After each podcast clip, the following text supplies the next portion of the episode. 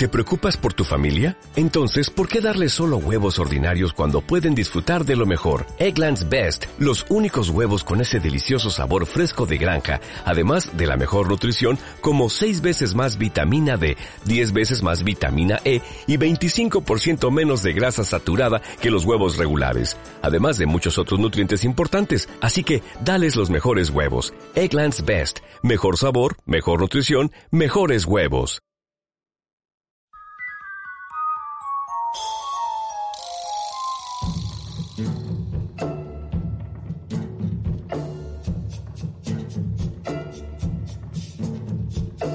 Después.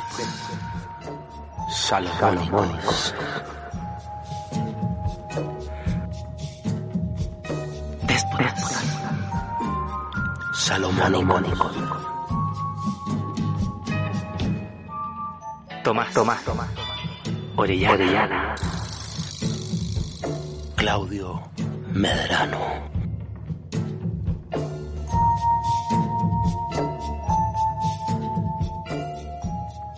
Buenas a todos, bienvenidos a Déspotas Salomónicos, capítulo 8 o 9, no lo recuerdo muy bien. Charlie Orellana, ¿cómo estás? Buenas tardes. Buenas tardes, Claudio Medrano. Eh, ¿Cómo estás tú? Yo muy bien. De confinamiento, acabo de terminar una reunión de pega y ahora directo a grabar contigo. Sí, una, una fría jornada, por lo menos acá en, en Santiago. No sé cómo la has sentido tú, Charlie. eh, bien, bien, súper eh, súper bien. Ha, hecho, ha sido una eh, fría jornada. Casi, que estaba tomando un café, casi me, me dio risa en la situación. Sí, bueno, Me- casi me atoré. han, han sido días para aturarse, Charlie, porque ha habido muchas mucha noticias ahí dando vuelta. Hoy día se aprobó, eh, el día que estamos grabando, se aprobó el, el 10% ya de forma definitiva. De hecho, a- hace, hace poco el presidente acaba de decir a través de un comunicado que, que esto se promulga mañana. Así que Sí, y Alamán salió a poder diciendo que sacar eh, las platas de su AFP, vamos a ver qué, qué va a pasar con eso a futuro. Eh, Sí. Y también han pasado otras cosas como lo de mm, eh, Antonia Barra, el caso de que, que tiene involucrado a este, a este, a este sujeto, Martín Pradena. Han sido, han sido Sí. días muy agitados, Charlie. Sí, muy agitado el, eh, una semana bastante acuática y bueno, eh, eh, ¿qué, qué ah, ¿qué más vamos a decir del, tema de, lo de Pradena, ¿cachai? Que, que es una situación bastante terrible que vi- viene como también a in- instala bastante hartos temas también. Eh, hoy día estaba hablando precisamente con una personilla acerca también de cómo, digamos, eh, se encara esa situación y también cómo se encara la, la mm, desarticulación, digamos, machista en un país con un yugo súper profundo, bueno, no solamente en Chile, sino en muchos lugares del mundo, eh, súper pronunciado, eh, y bueno, de la postura también que agarra también, a- agarramos los hombres al respecto, ¿no? De cuánto, de, de cuánto digamos, la forma de apañe, ¿no? Eh, yo en ese sentido yo soy como más eh, prudente, ¿no? Hay, hay, hay, hay, hay gente igual que discrepa un poco con eso, o chicas que discrepan un poco con eso, de hecho lo hablamos también con esta persona, de, de digamos, de que hay que hacerlo como visibilizar igual la molestia de uno sin caer tampoco en la escudería barata, del género, ¿cachai? Del género, perdón, ¿cachai? Y eso lo encuentro igual bastante efectista y facilista, creo yo. Hubo, Pero- hubo mucha crítica también al rol de la justicia ayer. eh, nuevamente el Bueno, eso justicia está- patriarcal, que eh, este fallo un poco inexplicable respecto de, de dejarlo en la casa a este, a este hombre en vez de en la cárcel. Sí, de, hay, hay sí, un- eso hay una- unas consignas que, que, en redes sociales que, que, tienen mucho sentido. Por ejemplo, esto de que una persona por romper la cuarentena se va presa, pero eh, por violar, o sea, por violar la cuarentena se va presa, pero por violar a una mujer termina con arresto domiciliario. Son cosas que Es que eh, claro, es vos difícil de sabes- entender. Es la justicia, es que de repente no es tan difícil de entender, es la- lo que de, de hecho yo esperaba, sobre todo viniendo del caso de un, porque han habido otros casos también, entonces el caso de, de, de, de este, de este imbécil, de que un, de, eh, de un zorronillo, ¿no? De un, un zorrón pelotudo. cuico, ¿cachai? De un caro, de un, de- entonces es obvio que, o sea, no, no debería ser así, pero que haya medio de cajón de que, de que el resultado no iba a ser eh, favorable justamente porque hay gente que tiene poderes. Cosa de, de hecho, salieron justamente ejemplificados otros casos, incluido el del hijo de la Raín también, que fueron como puesto ahí las caritas, todos los de los, de los tipos que, que han salido igual, que han pasado igual colados, ¿cachai? Que no, no han pagado como corresponde nomás, pues, entonces, y por el solo hecho de tener dinero. Entonces, eso se traspasa para muchas cosas, así que bueno, ha sido, ha sido- una situación súper eh, eh, pesada. Y bueno, el- uno obviamente, yo apaño igual también desde la piolez, ¿no? Pero, y obviamente compartiendo también lo que me hace sentido y, digamos, pero sin tampoco colgarme de la lucha ni de hacer tan, eh, eh, tanta, mm, tanto hablar de uno mismo al respecto como para ganar eh, condescendencia, ¿no? Eh, La lucha corresponde a ellas, ¿cachai? Y, y uno obviamente ahí ve cómo se, se amolda, pero eso es como eh, mi, mi, mi parada más honesta al respecto. Güey. O sea, Mm. es, mi- Y, y bueno, respecto a este caso específico, ojalá que, que se haga justicia más que nada. es que eso es lo que esperamos toda persona con sentido común, que se haga justicia, pero como, la- como es la justicia acá y, y también son, son los puntos de, de, de acumule, ¿no? de, de rabia, que también tiene que ver con todo el descontento y rabia que sustenta, bueno, digamos, la, a la ciudadanía, ¿no? que, que eso también, eh, la, la falta de justicia se hace, uf, eh, imagínate lo que es la- también ya para las mujeres, que es un caso sí, pero eh, permanente, también en muchos otros otros casos que tienen que ver con la justicia, la justicia, la labor de la justicia ordinaria, ¿no? Sí. Así que Y, bueno, bueno, y en medio de todo esto, eh, eh, pasa esto de la, la aprobación del 10%, eh, 10% entre comillas, porque básicamente es, un millón de pesos lo que la gente puede retirar de... claro, es entre un millón, es, entre un millón y un 4,3, una cosa así. 4,5 por ahí. 4,5, claro, ese es como y, el monto, por ejemplo, si el una persona tiene ahorrada un millón y medio, saca el millón, puede sacar el millón y se queda con 500 sacar el lucas en, en, en la FP. Claro, Así lo que hablamos la otra vez, medida, medida muy debatible, de- pero, y, y tiene que, Con- pero tiene que ver con la desesperación desde el del momento. O sea, Y de las pocas soluciones que ha entregado también el Estado al respecto. Ah, eh, Absolutamente, de las pocas soluciones, tal cual. Son de una confluencia de esas situaciones que hace que esto sea absolutamente necesario y es la plata de la gente. Así que nada, pues y aparte que igual es un regocijo ver el, la cara de desconcierto de, de- y de... Y, y de- y- en sesiones muy extrañas, con, con Moreira a- apoyando esta iniciativa, eh, llamado a Lagos Weber, Fuego también, Amigo. Lagos Weber ahí ayer levantando el, el, el Hay pulgar que, hay que hacer un podcast especial de las AFP. De o, la el, AFP, claro. o el 10%. para, para, claro, y, analizar, digamos, los comerciales, la evangelización de la, de la FP en los 80, a través de, los de digamos, de comerciales que son, bueno, ahora, ahora han, han estado saliendo N, N comerciales de Antigua, que están ahí chantados, alojados en YouTube, que uno los puede ver, así que échale un vistazo para ver cómo funciona esa evangelización. Bueno, y en medio de este eh, resumen noticioso que hemos tratado de hacer esta, esta capsulilla informativa respecto de lo que ha ocurrido esta semana, Sí, ocurrió muy, un hecho muy resumida. muy, muy resumida, grosso modo, eh, ocurrió un hecho más banal, quizás más eh, eh, frívolo, pero que de todas maneras eh, tiene eh, harto de profundidad respecto de, cómo somos en este país tan especial, de, de las diferencias que se producen, y que fue esta situación que involucró a, al animador de Mega, eh, José Miguel Viñuela. De hecho, de eso trata este podcast. Vamos a hablar de animadores de televisión a partir de eh, lo ocurrido con, con Viñuela en el programa Mucho Gusto Ah, o Mucha sí. Funa, también como se ha conocido. Mucho, mucho, mucho, televisión. mucho facho también se Mucho solía llamar en la época, mucho, en la época de la, Patricia Maldonado. Claro, el- el- se- así se llamaba durante el estallido social, o creo que previo al estallido social ya se le denominaba mucho facho Ya popularmente. antes, porque acuérdate que la Patricia Maldonado se fue con el estallido social, fue una de, la- una de las Ah, conquistas del toda la movimiento. razón, po. claro, tienes toda la Fue una de razón. las Sí. conquistas del movimiento junto con la, haber, sacado, haber sacado a Patricia Maldonado y a, y a Carlos Lucero. A Carol Lucero, sí, que ahora solamente se encarga de hacer el ridículo por redes sociales nomás, pero lo Sí, sigue bueno. consiguiendo. Y uno, uno que sobrevivió a, a todo ese proceso fue José Miguel Viñuela, pero que ahora ya caput quedó fuera de, de- de mucho gusto.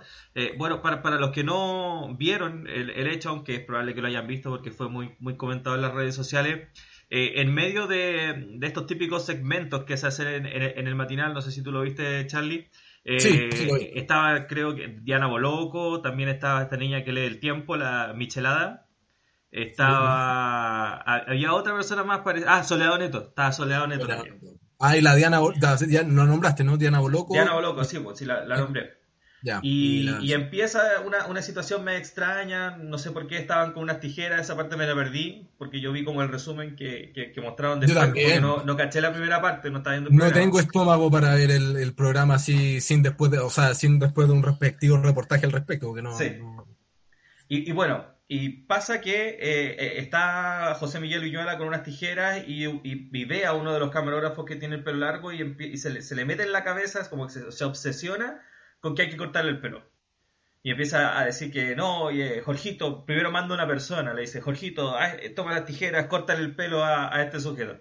Y aparece uno de estos típicos, no sé si tramoya o coordinador de piso, que agarra las tijeras y hace como el ademán que le va a cortar el pelo, eh, pero obviamente con mucho más sentido común, así como el ademán nomás. Eh, eh, mientras tanto Diana Boloco así como que se tapaba la cara, mm, Sí, había un, poco de desconcierto. Y, y en ese momento, no sé por qué, no, no me puedo meter en la cabeza de José Miguel Viñera, agarra las tijeras, agarra el pelo de este pobre hombre y ¡fa! se lo corta. Pero no, Sí. pero no, no fue un corte rápido, fue como, fue como lento el proceso. Yo creo que eso lo hizo un poco más incómodo porque fue como, te- te- te- eh, ¿has visto estas escenas de guerra como en Rescatando al Soldado Ryan cuando matan a un, a un soldado con el cuchillo que se lo van enterrando de a poco? Y como, Sí. que, y como que esa agonía te, te produce mucha más angustia. Bueno, aquí Exacto. fue algo, aquí fue algo parecido, porque como que la tijera no cortaba bien, entonces tuvo que a- a- hacerlo mucho rato hasta que finalmente cortó el pelo. Bueno, la cara del, del camarógrafo pasó como de incredulidad a, a no saber qué hacer.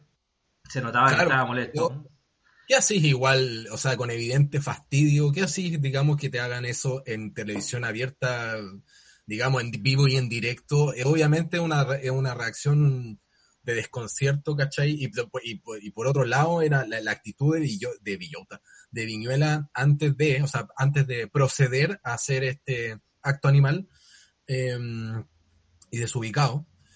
Eh, la- la- la- estaba totalmente como hiperventilado. Estaba así, porque supuestamente esto era en aras de la salud pública.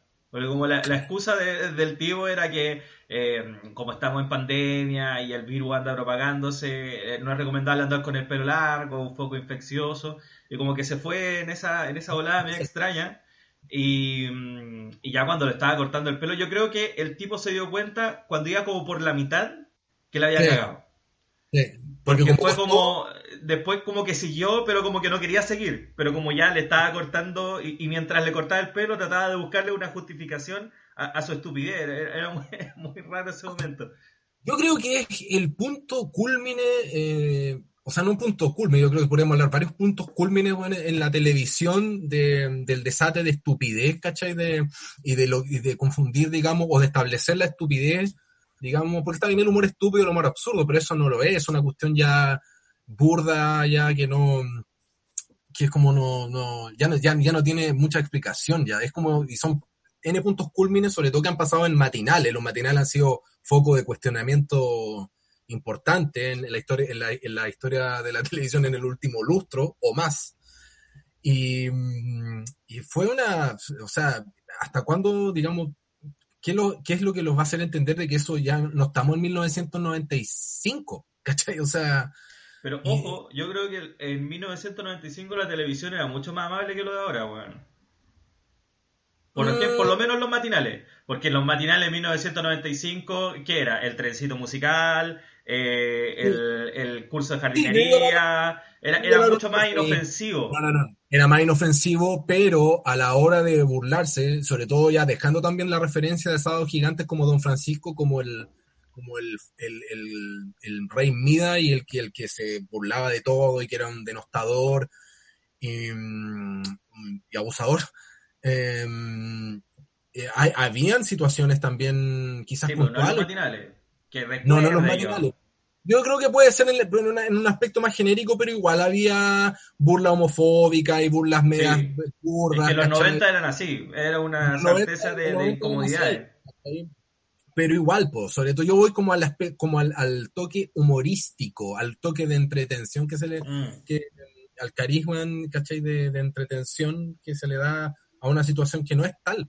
Entonces, eso ya no va, ¿cachai? Eso ya no divierte. Eso, eso, eso probablemente tú decís, claro, en la otra época más, inofensivo, pero en otra época probablemente eso hubiese provocado quizás menos menos cuestionamiento, hubiese quizás una, una, una, hubiese pasado como más colado, independiente de la, de, de la repercusión en, en, lo que- en las redes sociales y todo, ¿cachai? Hubiesen existido redes sociales quizás en, en, en- En los en- 90 no, uno hubiese seguido televisión. ¿cachai? O sea, hubiesen, hubiesen eh, tratado de, de, de condenar, o sea, se hubiesen condenado actitudes, ¿cachai? Que, sobre todo, también, ni, ni, ni hablamos, o sea, ni hablemos de situaciones misóginas, ¿cachai? Eso ya era, pues, como, ya que hablamos del, del caso de, de, de esta chica, Antonia, ¿cachai? Puta. Eh, pucha, perdón.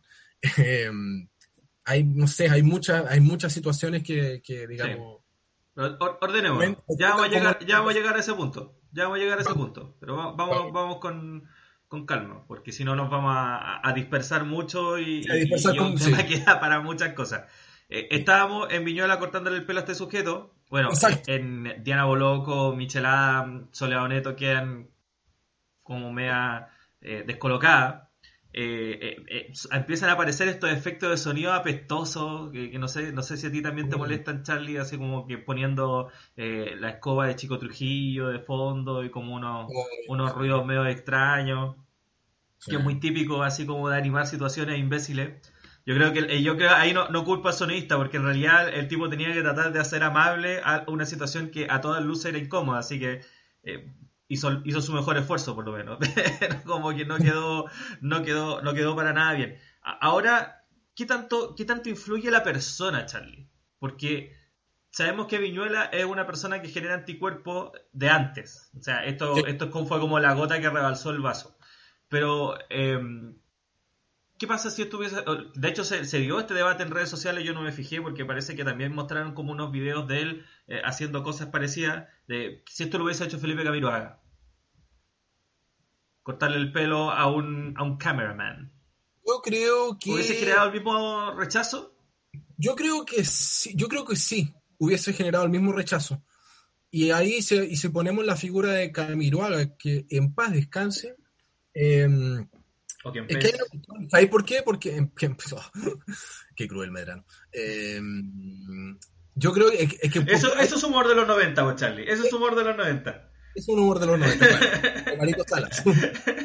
Eso, ahí pusiste una figura muy especial, porque ahora a Camiroaga se le ha también como a san- se, se le ha santificado un poco, Sí. la- pero totalmente. Yo creo que esa santificación, eh, yo creo que está un poquito fuera de foco, porque mm, solamente por el hecho de que Camiroaga emplazó a Hinspeter, yéndonos a otro, a otro episodio matinalesco en el año 2011, Sí, Bueno, en, la- en plenas movilizaciones estudiantiles. en plenas movilizaciones estudiantiles, eh, emplazó a Hinspeter en cámara y mucha gente sostiene de que eso poco menos fue lo que le costó la vida porque lo mataron. Sí. Hay mucha gente que de verdad lo La sostiene. teoría conspirativa. la teoría conspirativa, la, yo creo que la primera, así como teoría conspirativa, así como en- de medios, así como ya de, que se relaciona al medio, eh, más como cuática.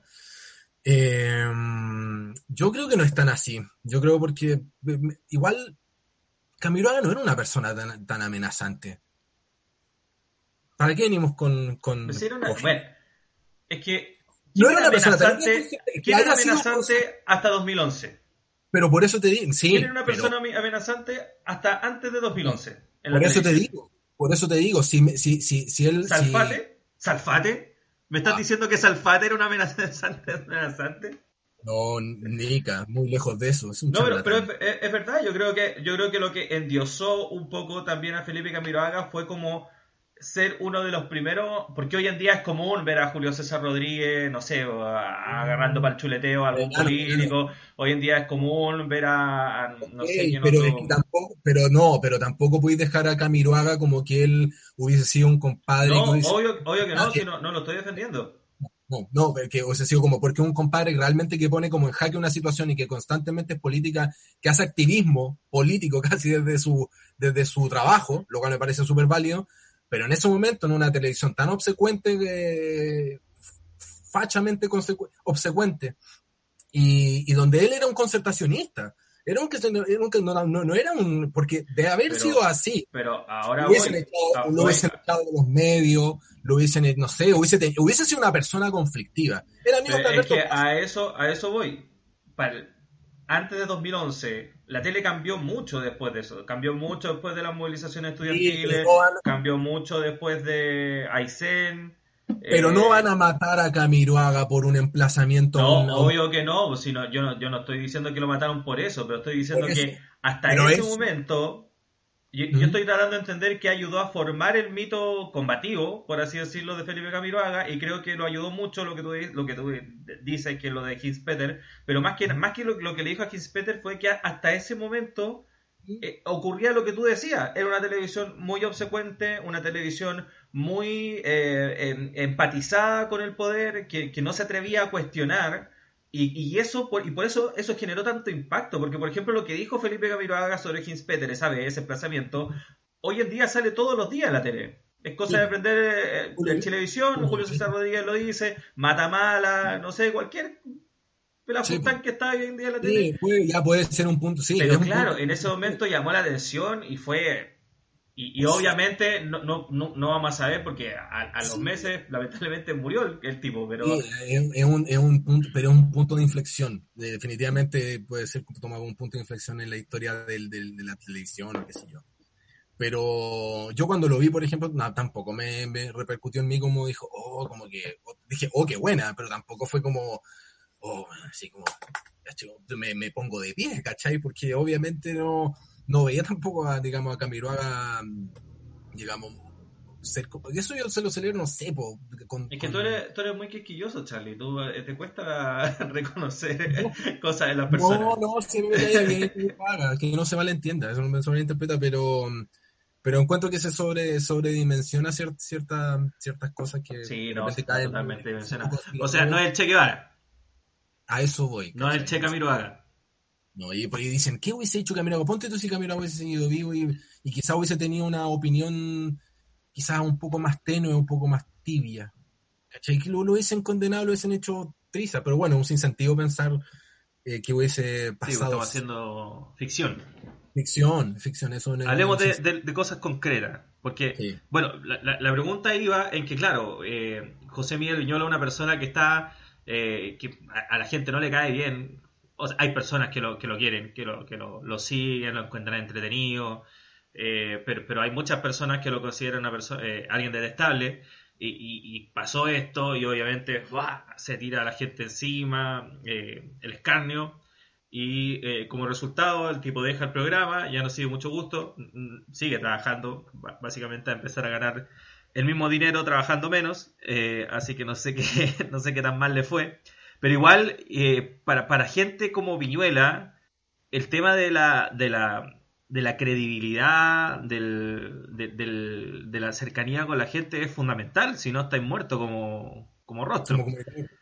Eh, entonces, bueno, vamos a ver qué es lo que va a pasar más, más adelante. Pero, pero yo, yo te quería preguntar, Charlie, porque eh, Villuela pertenece a una, a una raza de, de- de personajes televisivos que, que está, está muy ligada a, lo que era la televisión, en lo que veníamos hablando, en los 90, en los 80, este, esta especie de, paya- de clown eh, que, que tiene que hacer las veces de, de- de- personaje chistoso, al mismo tiempo de personaje serio, eh, que, que este, esta figura del animador de televisión que, que- tiene que ser capaz de, de- divertir, de emocionar, de, entrevistar, últimamente también de tener capacidad de análisis, eh, em, pe- pero que, está un poco en extinción, porque de hecho si te das, hace un repaso por los matinales hoy en día, está en Bienvenido Amaro, que es periodista, eh, eh, con, más allá de su discutible acento, eh, es periodista, está Julio César Rodríguez en Chilevisión, y, y en Buenos Días, no, no sé quién está porque nadie ve ese programa, pero, pero hay, alguien también, me imagino, animando ese programa. Pero a, a lo que, a lo que voy es que ya esta figura como del showman va un poco en retirada de, de la televisión, ¿no? Sí, pues, absolutamente. Y eso, por eso para el- tuvo que pasar esto, para que sea la concreción como para eh, como una forma concreta de decir un acto. Es decir, esto ya no, no, no corre, en qué, en qué idioma tienen que, o sea, qué, qué es lo que tiene que pasar, ¿no? eh, para, que, para que se den cuenta, ¿cachai? O la gente de la televisión o quienes dirigen toda esta situación, ¿cachai? De que esto no, no, no, es, no, no debería correr, debería haber un reordenamiento, un reajuste o lo que sea en los materiales, pero esos los materiales son tan eh, vilipendiados, ¿cachai? Sobre todo previo a la, a la, a la, al estallido, ¿cachai? Antes, ¿cuál era el rol también que tienen los matinales? Ahora empezaron a hablar, digamos, de temas importantes de que antes lo omitían y hacían shows también, digamos, de humor terriblemente estúpido. Y eso es lo que ha ido predominando. Entonces, y Villota, o sea, me da con Villota, eh, José Miguel Viñuela, eh, claro, despierta mucho anticuerpo porque se, se cacha ese eh, conservadurismo medio facho que tiene, esa obsecuencia también media facha que tiene.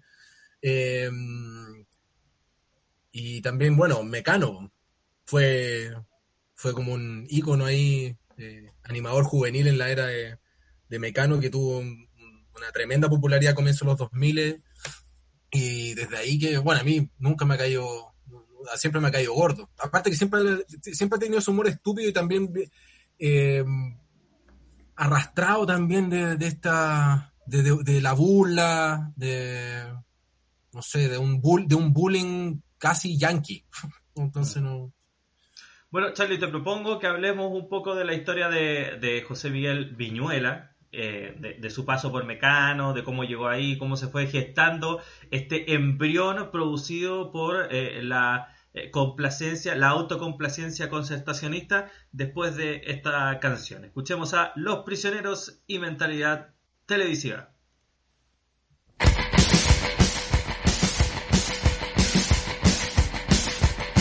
Ella es mucho más normal que yo.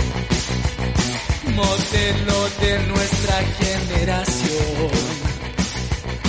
Como llegó a mí fue la casualidad.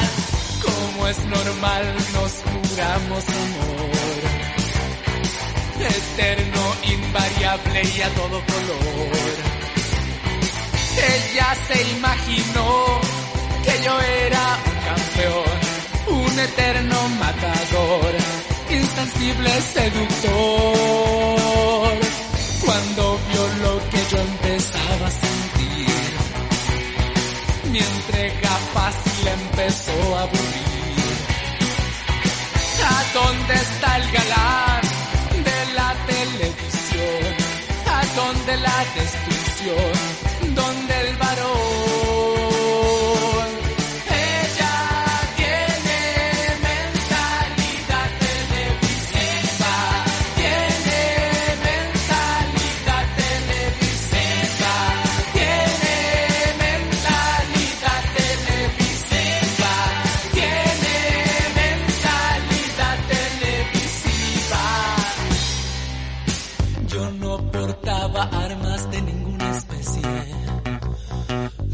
Daba vuelta autos ni chocaba motos.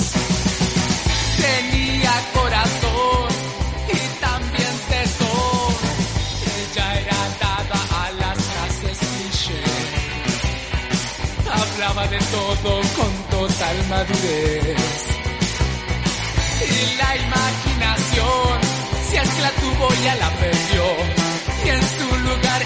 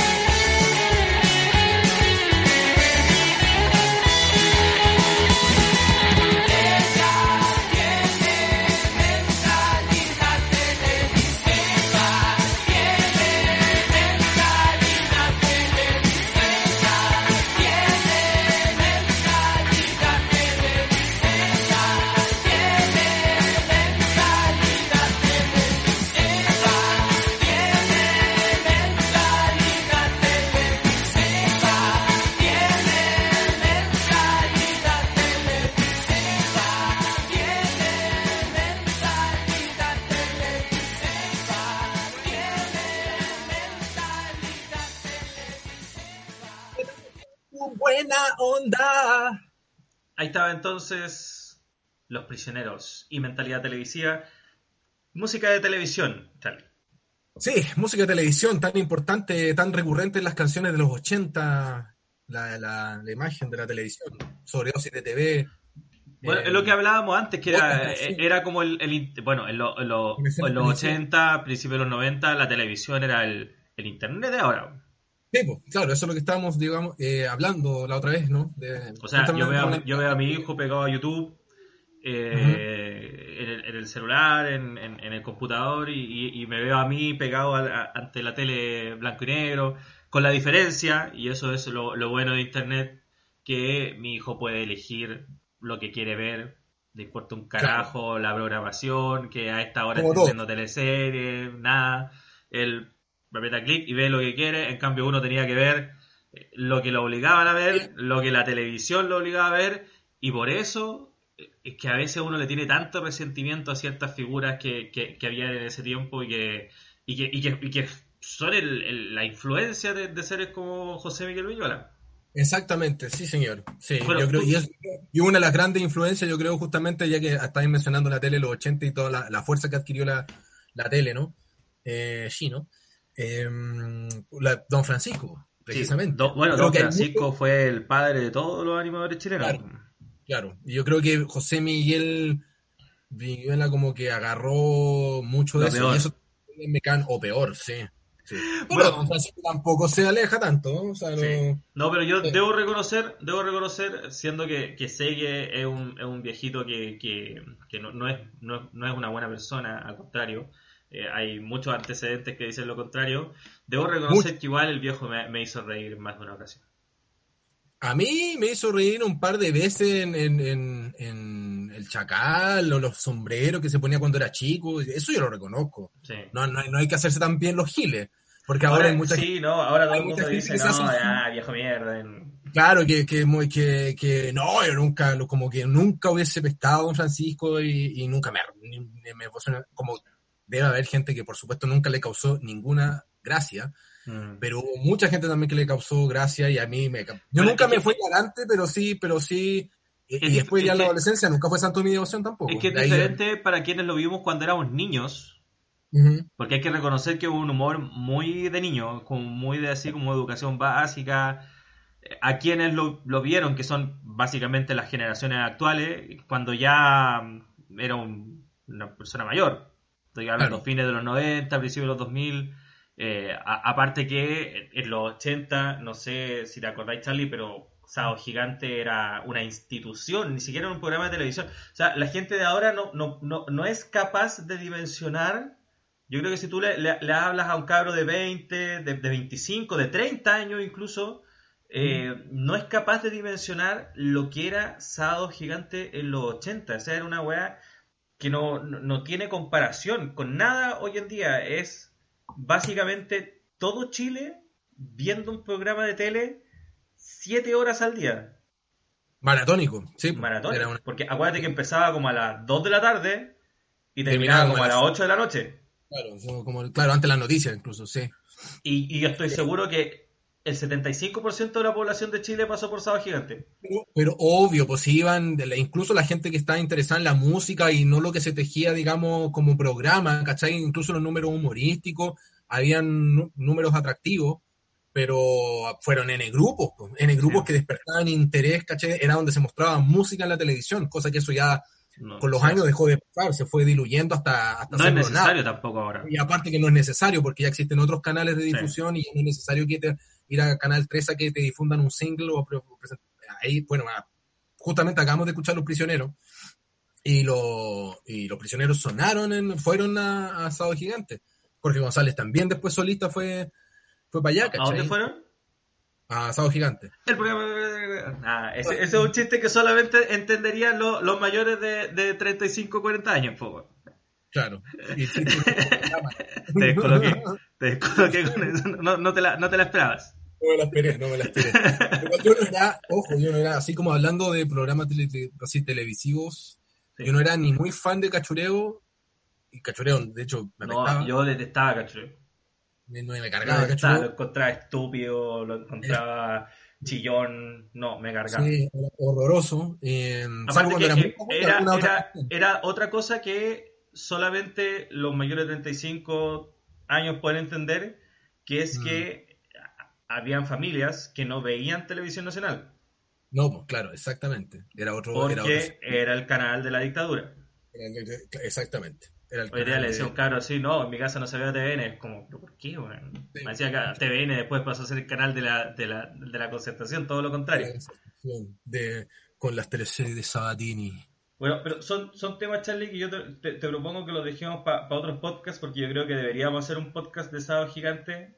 Deberíamos hacer un podcast también, quizás, de televisión nacional, no sé.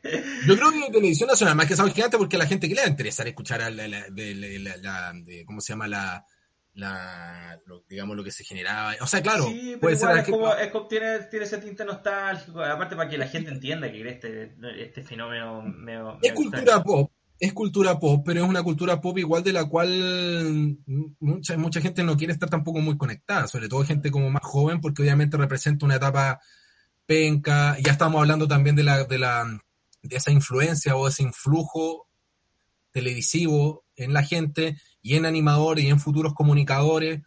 Pero Eh, por eso mismo es bueno analizarlo. es bueno analizarlo, pero.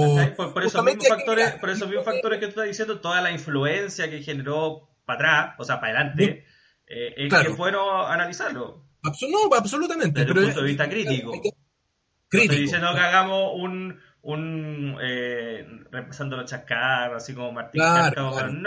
No, Desde Pero bueno, de esta no, es, esta no es la reunión de pauta de Déspotas Salomónicos, este es el, el- el podcast de, de los animadores, Charlie. Tú Sí. eh, mencionabas eh, el punto de eh, lo- los inicios de Viñuela, porque no sé si te acordáis, ¿dónde partió Viñuela? ¿Te acuerdas? No me acuerdo. ¿Te Yo, la la- memoria? No, no creo, porque tú tienes mucha mejor memoria que yo.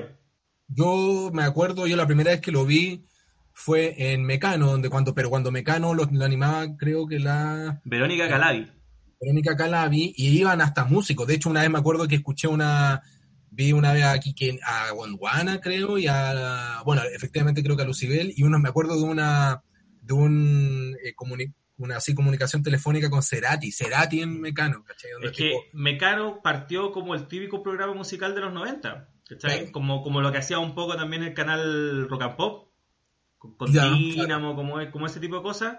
Eso era Mecano, y Viñuela parte ahí como el compañero pelotudo de Verónica Galavy, porque hay que decirlo así, Ah. porque era el compañero pelotudo, el, el, el, el, que hacía las notas pelotudas, el que, el que hacía los comentarios pelotudos, e- era el pelotudo del programa.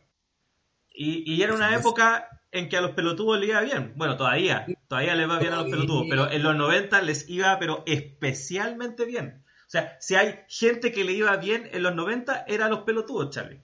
sí, po, Huevo fue en salida, lunático, sin ir más lejos. Uy, Ahí, ahí. lunático. Pero ¿Cachai? lunático no era Alfredo Alonso. Era Alfredo Alonso y. No, y después no, no, Alfredo, Al- no, pues Alfredo Alonso era. El no, TV no, Condoro. TV Condoro. Pero la. la ¿Quién hacía Yo Lunático? acuerdo- Porque Lunático lo hacía otra persona antes del huevo fue en salida. Porque yo me acuerdo que veía a Lunático. Lo veía. yo, Porque, de repente. porque ¿sabéis, por qué lo, voy a hacer? lo veía? Esto es un- una confesión muy adolescente. Porque cuando daba el lunático, yo era adolescente y era uno de los programas donde eh, a- a- se despertaba el, el- las hormonas de la gente. Ah, claro, la adolescencia, hormonas en ebullición, por supuesto. Pero, Cosa que hoy en día sería absolutamente condenada. Y con justa razón. claro, pero. No, no, no, era, era Huevo fue en salida. Yo me acuerdo que. Él, eh, Huevo fue en salida y en el Extra Jóvenes también, con la Mm, Rayana sí. Araya. También, Sí, no, puede ser, puede ser. Mejor, no tengo muy buena memoria. Bueno, pero la cosa es que eh, había harto ser pelotudo, como tú bien dices, era, era. Y aparte zorrón, tenía que tener esa. Si no erais Era zorrón, un perfil. Era- teníais que tener un perfil zorrón, porque si no erais de élite o no, o no erais como eh, paltón o cuico, como quieras decirlo, eh, teníais que tener esa actitud media wannabe zorrón, ¿cachai? O sea, Salvo que estuviera en el canal Rock and Pop, que era como, era como un foco de resistencia, que, que, que como que engendró gente que después fue zorrona. ese claro, Como fue que no eran zorrones, pero se convirtieron en zorrones después. fue un foco Como alternativo. Sergio Lago. claro, era un Bueno, foco alternativo. Cárcamo siempre fue zorrón también. Sí, pues Martín Cárcamo. Sí, pues sí, Martín Cárcamo es de, del cu- cuico así como el cuicón de Viña, pues, ¿cachai? Sí. Era como. Sí, pues él era así, pero había gente que quizás no era, era como, no sé, no era, no era como Cárcamo, pero tenía que adoptar una actitud zorrona y se sentía, no sé, pues era como aspiracional en ese sentido, ¿cachai? Y ese aspiracionismo también se, se lo trasladaban a su manera de comunicar, porque eso era como taquilla. Ujú. Ser zorrón era súper taquilla y, y lo lame, ¿cachai? Sé que es un término ochentero, pero igual. Pero el, era, era lo que la llevaba, ¿cachai? Era, era un perfil, por eso de hecho en plan Z, creo que, no, no sé si en plan Z, pero en el canal Rock and Pop, como jodían a revolviéndola, ¿cachai? Marta, soy Bueno, el número. Bueno, eh, a- ahora que tocaste revolviéndola, eh, otro foco de, de animadores eh, en, en pelotantes fue la red en los 90, que fue un canal que yo cuando era chico no lo noté tanto y de hecho como que no, no, no me fijaba en eso, pero ahora viéndolo en retrospectiva fue un, como una fábrica de fachos, weón. O sea, como que yo creo que ahí estuvo metida la Dina, weón. Eh, me- metieron Lucas, ¿cachai? Así como, eh, cómo hacemos la batalla cultural con, con la concertación. Eh, ya hagamos un canal de televisión y metamos los buenos más fachos que encontremos. Y salió Eli de Caso, Raúl Alcaíno, Quique Morandé, eh, ¿quién más estaba ahí? Rafa Araneda. Eh, ¿cachai? Como que fue un- una, una tracalada y, y yo Sí. reconozco que incluso veía revolviéndola, weón. Yo no, nunca la, la entre- me, me divertían los concursos entre filibusteros y bucaneros. Yo veía ese programa de concurso como Atrévase otra vez y chao. sí, Oh, no- atrévase otra vez con el- ¿cómo se llamaba este? ¿Es que lo animaba. Egas? No. No, no me acuerdo. No, el nombre no me acuerdo. No me acuerdo de nada. ¿Cómo se llamaba? Lo voy a buscar, lo voy a buscar en, en, en Google, Charlie. Tú por mientras sigue comentando lo que estamos hablando. Bueno, eh, mientras Claudio busca eh, esta incógnita de, del animador de Atrévase otra vez, que era un viejo programa de concursos donde participaba mucha gente joven, iban colegios y alianzas. Eh, yo nunca más volví a ver ese animador. Muy, muy de Kermés era el programa, que, de que era como los programas de, de concurso en- antes, po. Claro, y era un programa que había sido el año 93, entre el 92 y 94, era por ahí, no, no duró tanto, pero por lo menos me acuerdo de lo visto ahí. La cosa es que sí, como dice Claudio, el, el- la red, si uno hace retrospectiva y un poco de historia, fue como un semillero de, de, de animadores hiper así como, o sea, que como que la vendían como, de- que los que eran lolos, digamos, lolames, eh, que eran veinteañeros, eran como un poquito más sueltos, porque después terminaron súper neoconservadores. La era Enrique Tagle de los eran Fachos de la vieja escuela, como. Eh, ¿Cómo estaba Bombalé, creo también? Eh, los que, los que Sí, pues. Bombalé estaba con. Creo que partió con este programa que era de Colo Colo, que era un contrasentido, porque era un programa de Colo Colo hecho por cuicos. Claro, Era como muy raro. La- deberían haber hecho uno de la Católica. po. La católica sí, pues. Pero bueno. ¿Qué, qué, qué vamos a Puede llamarse Enrique Tagle. Enrique Tagle puede ser. Tenéis que meterte a Google Imágenes para. Sí, no, y era un viejito con bigote, sí lo encontré. Sí, con bigote. Lente y Sí, bigotes. Enrique Tagle, mira, nombre de Wico. Sí, la Y cosa. tenía- era, era como, era como un Julio Videla con bigote. Era como Julio Videla con bigote. claro, en esa época, bueno, Julio Claro, lo Videla. estoy viendo. Lamentablemente nuestro, nuestro, nuestra gente que nos sigue en el podcast no lo puede ver, pero sí. eh, Busquen Enrique Tagle y era un Julio Videla con bigote. Julio Videla era también un. está en el RTU y Chilevisión y él me caía bien. No era tan Funado, joven. Funado también eh, Julio Videla, hay que decirlo. Funado, sí. Funado, pues de veras, de veras que Sí, se fue no, sí, recibió ahí su funa también. Sí, pues, sí, pues, merecía, sí. Ahora me acordaste la funa de Julio Videla. tenía ahí como 10 familias, una cosa así. Sí, sí, era, era como se llama, tenía su prontuario el tipo. O sea, me lo- de hecho me lo acabas de acordar. Pero bueno, la cosa es que, sí, pues, eh, ese era como el prototipo, el arquetipo, digamos, de animador. Y a mí, me, a mí, pues, lo personal, eh, me- me- no, me, no me agradaba como ninguno. Yo creo que el que más, quizás Camiroaga, de repente, era como el más... Camino era chistoso. Camiroaga era chistoso. Sí, era, era, era más genuino aparte. Sí. Sí, era más suelto, ¿cachai? A pesar que de- dentro de esa como parada gala- galanesca que tenía, que el bueno era bastante fachero, pero, mm, pero era, como genuino junto con otro parcito más que no sería una pérdida Leo de. Caprile. Yo creo que Leo Caprile es el mejor animador de la televisión chilena en la historia. Eh, yo también creo. Después, lo, lo que hizo, lo que hizo en casi en serio, yo creo que es irrepetible. Yo, yo no sé si el mejor, mejor, pero... No, estoy exagerando, pero puedo decir. Sí, no, no, no, pero sí, eh, de, de hecho encuentro una injusticia que no haya animado Viña, por ejemplo. Sí, Sí, Se lo merecía, muchas veces. Más que Muchas Ricardo. Montaner. O sea, ¿qué, qué, qué, qué, qué- qué estáis pensando para poner a Ricardo Montaner a animar Viña? fue una decisión parche horrorosa. weón. Mala, mala, mala, mala. Y, y eso te, te, te pone eh, otro tema que tiene que ver con los animadores y, y muy con lo, lo que estábamos hablando al principio respecto de del machismo y todo eso, que en, en ese tiempo la animadora de Viña era Miriam Hernández, weón.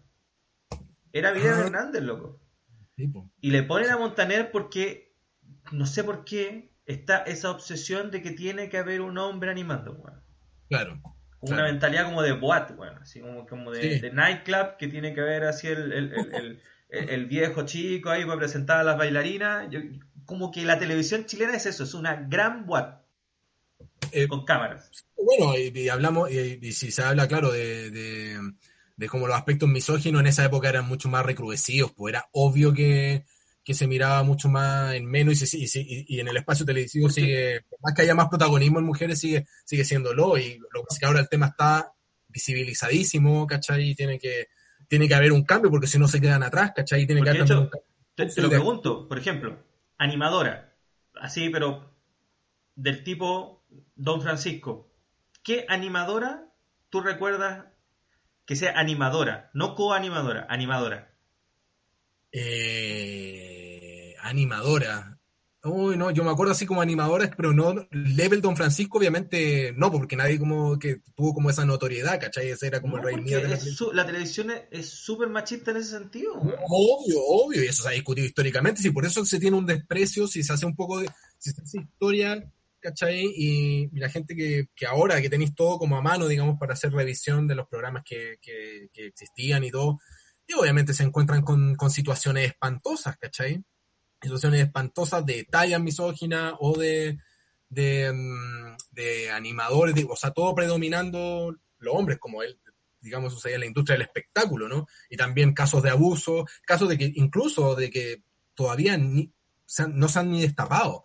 Yo creo que hay mucho también, si se hace una investigación, como una especie de libro de investigación en profundidad, uno se puede encontrar, digamos, Sí. con harta sorpresa Mira, eh, nocivas. estaba pensando, yo creo que salvo Cecilia Boloco, que sí ha tenido estelares, eh, no hay ninguna otra mujer a la que le hayan dado la oportunidad de tener así como un estelar sola. Pero es que, Como- si la- O un programa importante. Pero más que por una cuestión de género, dar espacio que a la mujer y todo, y lo de Cecilia Loco también tenía que ver con que ella fue... No, sí, porque, porque Claro. pero me refiero a que, a que, a que hubo que llegar a eso. Porque es distinto como en Argentina, que es como más fácil encontrar figuras femeninas potentes en televisión, Claro, ¿cachai? Sí, po. en, en la historia. Pero si nos ponemos a hablar así como en la historia de Chile, generalmente el rol de la mujer en la historia de la televisión chilena ha sido un acompañamiento. Y eso es terrible, ¿cachai?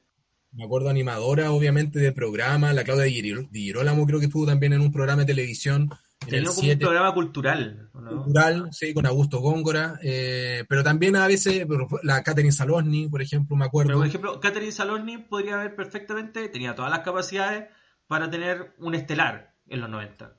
Y Claro. no lo tuvo. No. No, porque obviamente era una, o sea, no era, es, pero, pero en esa época era mucho más marcado.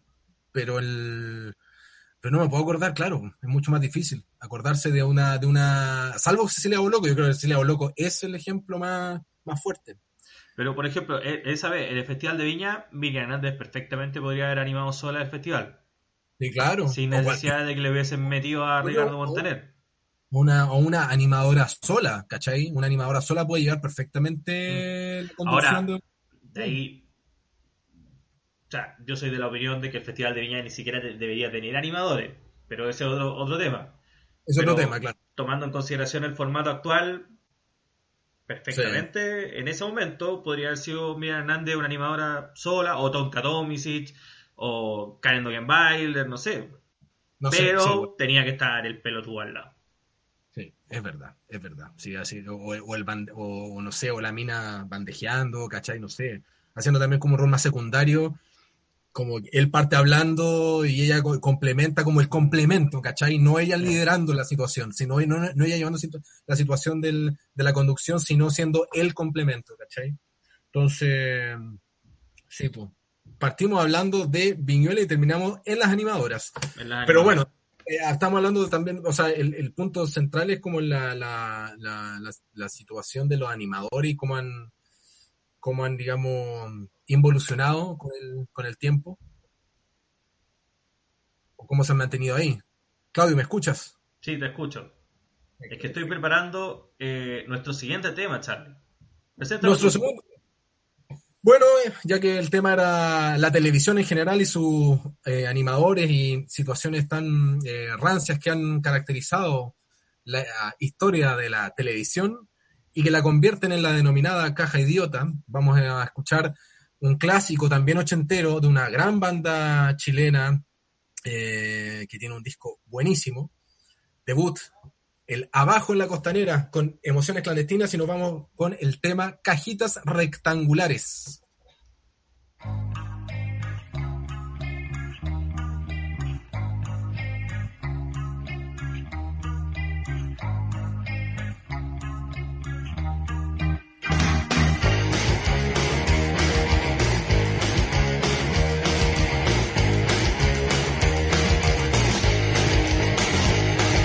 Malditas cajitas rectangulares están en la casa, en la calle, en los bares. Malditas cajitas rectangulares.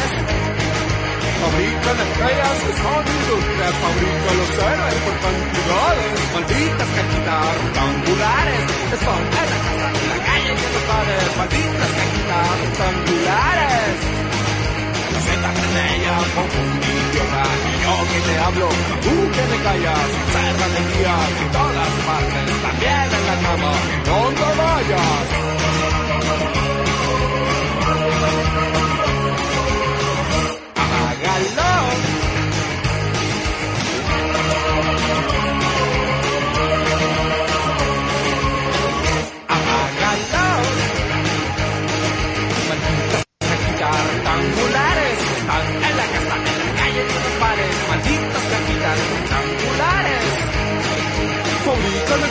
que son industrias, fabrican los héroes por cantidades. Malditas cajitas rectangulares están en la casa, en la calle, en los bares. Malditas cajitas rectangulares.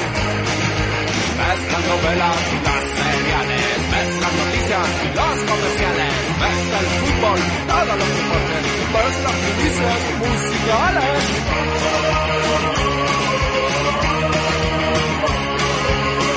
Apágalo.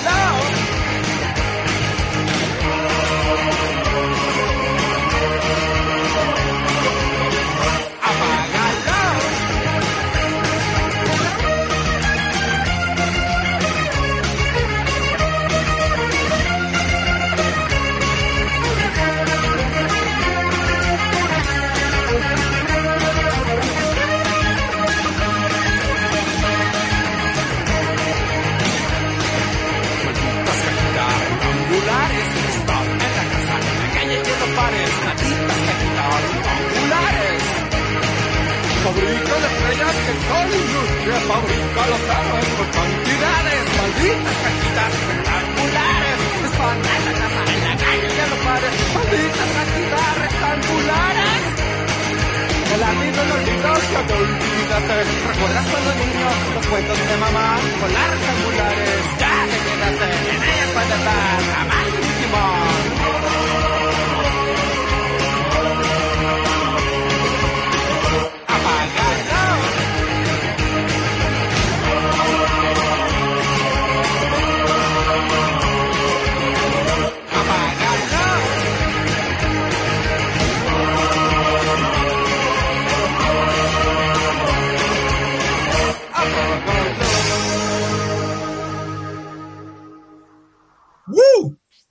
¡Apágalo!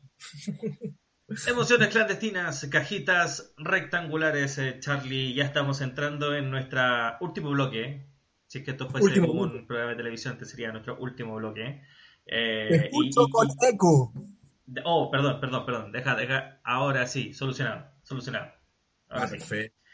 Muchas gracias. Eh, para ir ya cerrando un poco, un poco esto, eh, bueno, eh, lo de Viñuela nos deja un montón de enseñanza, un montón de, de conclusiones eh, respecto de, de lo que debe ser la televisión. Pero, eh, ¿tú, tú, tú, tú piensas que de verdad la televisión, bueno, yo, yo creo que la televisión es, un- es una institución que ya está absolutamente fracasada, que, que, que va en retirada y que, y que salvo, no sé, producciones más de ficción, no, no le veo mucho futuro. Eh, pero, pero, pero cree que, que- hay algo de, de- salvación dentro de nuestra televisión chilena, que, que eh, todas estas cosas que van pasando, lo, que ocurrió con Viñuela, sirva de lección o, básicamente va a seguir siendo la misma pelotudez de siempre. Yo creo que va a ser algo más, un proceso más lento, yo creo, porque han sucedido otras, eh, han- otros hechos que de repente han sido como súper indignantes, que han sucedido en directo. Una vez alguien se quebró un diente en un programa de tremendo choque, solo, solo por ejem- ejem- ejemplificar algunos que han sido como súper indignantes y, y siempre como que se suele pensar después de ciertos hechos que dan que hablar, como el que acaba de suceder con, con Viñuela, de que va a haber un cambio, pero claro, puedes decir, hace cinco años se puede decir, sí, en cinco años más puede haber un viraje, pero aquí tenéis, pues, ¿cachai? Lo que pasó con, con Viñuela son situaciones que se van como repitiendo y, y, y se sigue estupidizando más el contexto. También, eh, ni hablar de la demonización de situaciones como el estallido, ¿cachai? Que tiene que hay, hay, hay como un, una, un- una dirección ahí eh, bien que sigue, digamos, de manifiesto, ¿cachai?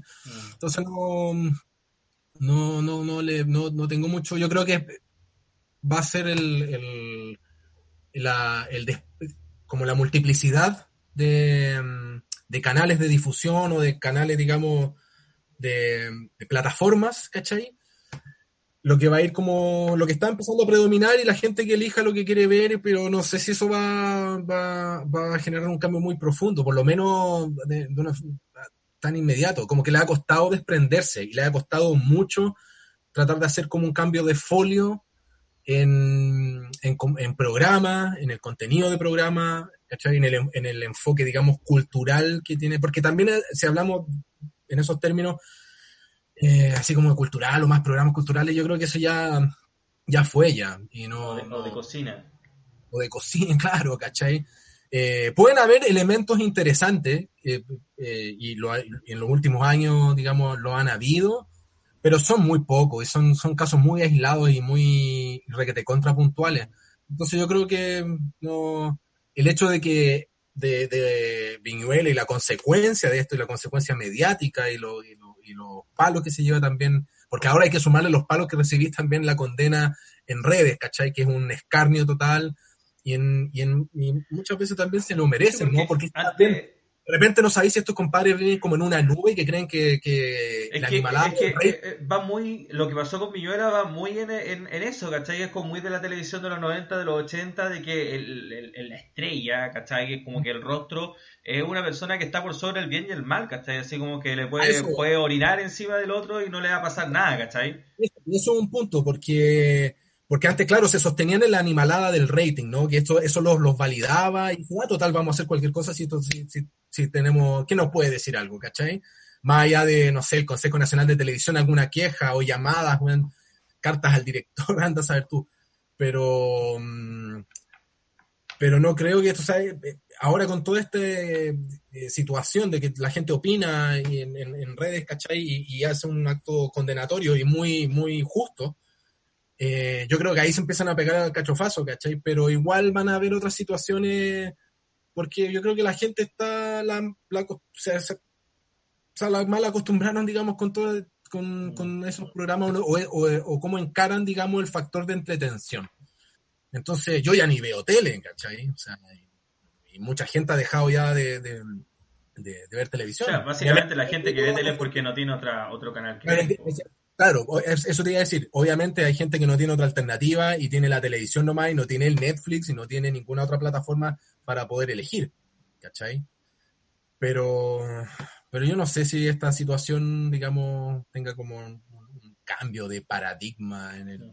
No, yo por eso te decía que la- yo creo que la televisión es una institución fracasada, porque ya, por lo menos acá en Chile, eh, se ha tenido 80.000 oportunidades de evolucionar y, y sigue pegada en la misma idea, ¿cachai? Y sigue pegada en la idea como de, de, de la televisión de los 80, de los 90, de como del show, ¿cachai? como del, del, de lo, lo que decías tú, el todo por el rating, no hay como no hay como un propósito detrás de la televisión. Cosa que sí No. hay, por ejemplo, en, en YouTube, en, en Netflix o en, o en plataformas en línea, donde lo que te decía al principio, de que mi hijo puede elegir lo que quiere ver y, y Claro. si quiere ver a un compadre jugando Minecraft todo el día, lo va a ver, ¿cachai? Claro, hay, y hay que dejar en claro lo que tú planteaste también, que no alcancé a plantearlo yo, porque tú te me adelantaste, pero tienes toda la razón, que claro, hay gente que no tiene otra alternativa, obviamente, y tiene la televisión, ¿cachai? No tiene otra, otra vía, y es lo que venden como entretención, o sea, hasta, hasta hace poco, o sea, todavía Morandé con compañía era un, digamos, claro, menos días, antes era creo que como todos los días, era, pero Sí, era como de lunes a viernes. era como de lunes a viernes. Y eso también, claro, eh, es un- una señal positiva, los cambios van, sea, los, los tiempos van cambiando y todo, pero aún todavía existe aún todavía tiene seguidores y todavía yo creo que hay muchas cosas, se tienen que derribar muchas taras para que hayan cambios, digamos, profundos en la manera como de, entreten- de entretener o desparramar lo que le llaman entretención. ¿Cachai? Entonces, no creo que este hecho en concreto de Viñuela sea como un punto de inflexión ni nada, porque han habido otros casos también más o menos similares. eh, y ahora más poderosamente mediático, ahora es más poderosamente mediático porque están las redes sociales, pero también han sucedido otras situaciones nefastas en, en- en otros programas anteriormente. Entonces no, no creo que esto sea como o que iba a haber un cambio, no sé, en, la, en el animador, porque hay mucha gente que todavía sigue también ese tipo de animador, genera todavía mucha empatía. Yo creo que son situaciones que hay que cambiar, pero tiene, pero tienen que cambiar muchas otras cosas para que eso ya tenga un viraje más profundo. Mm. Bueno, Charlie, ya llevamos aproximadamente una hora de podcast. Creo que es tiempo de, de comenzar a, a dar un cierre a este capítulo dedicado a, a- a la televisión, a los animadores. Eh, no sabemos de qué va a tratar el próximo Déspota Salomónico. Eso es lo bueno de este podcast, que es, una sorpresa tras otra.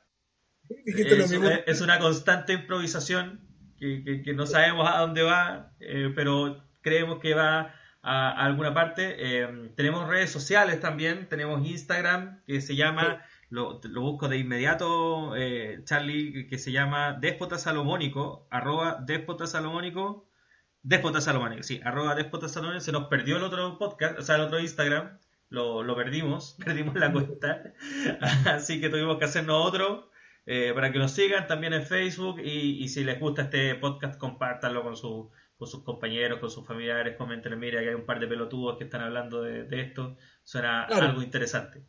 Hay, hay, hay una... Y si no les gusta, no importa, eso es lo bueno de Internet, hay, hay libertad. Sí, no, sí, yo creo que vamos a, tener, vamos, vamos a tener público, pero también porque obviamente también hablamos de temas importantes, pero también hablamos de temas de una manera más lúdica y no tan, digamos, o sea, lo que tiene que ser serio tiene que enfocarse con seriedad, por supuesto. Así como hablamos del tema al, al- Aunque, aunque ya sabemos que, que la gente que dice que, que es lúdica y chistosa no lo es. no. Esas cosas no se dicen. Eso se, se- como más implícitas. Es Es como- más me implícita. yo me acuerdo, me acuerdo de, de- de un cineasta que vimos, no sé si tú no, estabas, tú no estabas ahí ese día. Fuimos a un festival de cine de Viña del Mar y, y- y un cineasta y presentó su proyecto eh, diciendo que era una, una comedia hilarante. Y ya Ah. con eso mató, mató toda opción de que la gente fuese a, a recibir de buena manera su, su película. Bueno, y de hecho era lo menos hilarante del mundo. De hecho era penoso, nos dio un poco de pena. La película de Francisco se llamaba. Francisco se llama. La película de Francisco. Ah, la película de Francisco. Sí, era muy mala. Eh, mala, mala. De hecho, no- creo que no se concretó el proyecto. Era un work in progress, pero no, no se concretó. Ah, Porque no lo vi estrenado en ninguna parte, por suerte. Pero- Ahora, si alguien, si alguien tiene ese teaser o, o ese adelanto que presentaron esa vez en Viña, por favor, mándelo porque lo he buscado por cielo, mar y tierra, porque eh, es tan malo que, que es de culto, Charlie. Ah, hay que, entonces hay que estar atento. Si lo, si lo encuentras, me lo envías. No, lo envío Oye, inmediatamente. Una, una acotación final antes de que me, me acabe de llegar esto, porque estamos, estamos aquí. ¿A ti te suelen llegar informaciones justo al final del programa? Sí, me escucha, escucha esto. Sí. Eres como, Eh. eres como nuestro Queraltó, cuando le llegan los mensajes ahí al, al BlackBerry.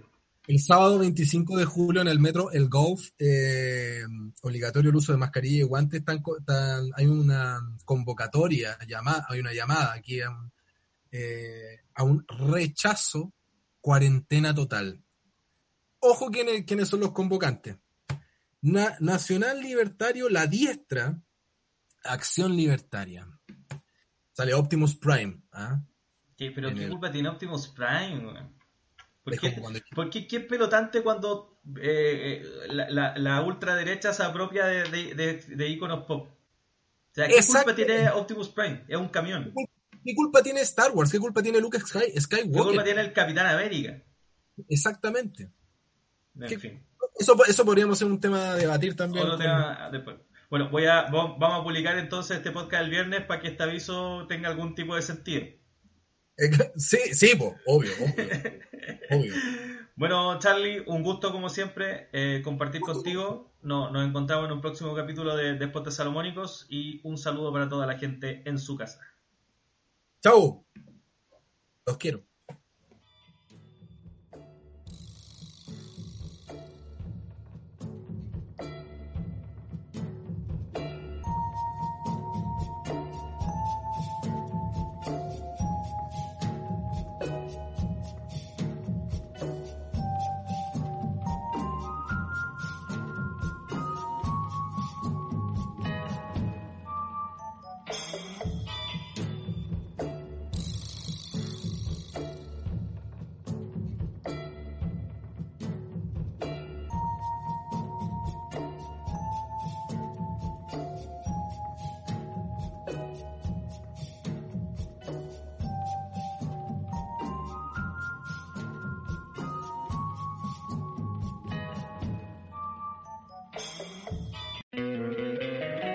Encantaría tener 100 dólares extra en tu bolsillo?